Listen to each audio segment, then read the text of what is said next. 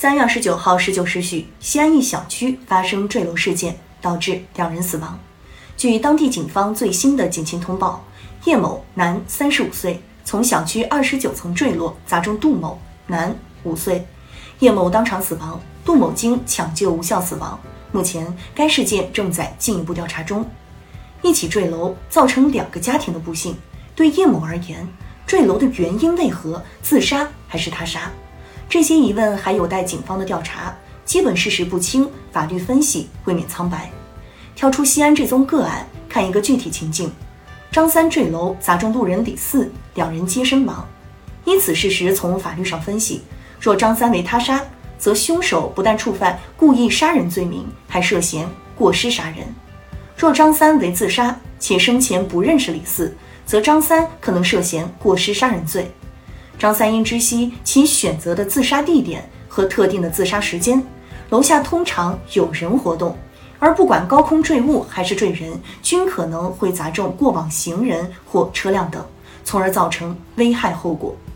二零一九年，重庆就曾发生过一起案件，一男子在闹市区跳楼自杀，砸中两名女学生，三人均当场死亡。事实上，自杀并不会一了百了。自杀不但会带来刑事责任，还会触发民事赔偿责任。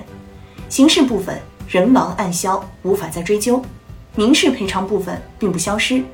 如张三留有遗产，其遗产继承人应在张三遗产范围内承担赔偿责任。近年来类似的诉讼有很多，而对男童杜某及其亲人而言，却是实实在在的天降横祸。五岁，还是天真烂漫的年纪。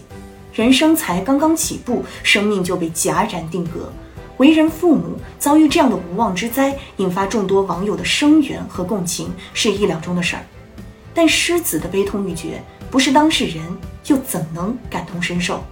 被推上社交媒体热评榜的这一事件，其内在的逻辑，也许正在于每个人在面对天降横祸时的无助感和无力感，借由一宗具体的个案，再次击中了我们。有自媒体和不少网友跟帖，借由此事件呼吁提升风险意识。事实上，除了不在楼下特定区域逗留过久，我们并没有太多风险意识可从此案中汲取。总不能不出门吧？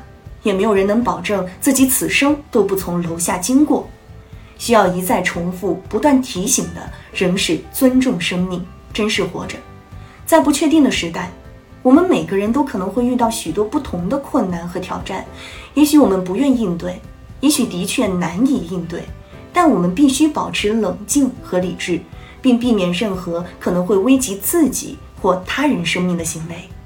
我们可以寻求他人的帮助，或者学习如何自己面对挑战，比如先尝试平静下来，积极去寻找解决问题的方法。最重要的是，不能让情绪控制我们的行动。失控的情绪，恰恰是危及我们自己和他人生命的最直接的因素。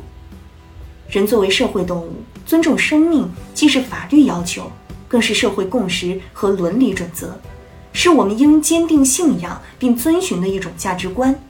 自己的需要不能置于他人的生命之上。对所有人来说，生命都只有一次，只有懂得善待生命，我们才能更好的关爱自己，关爱他人。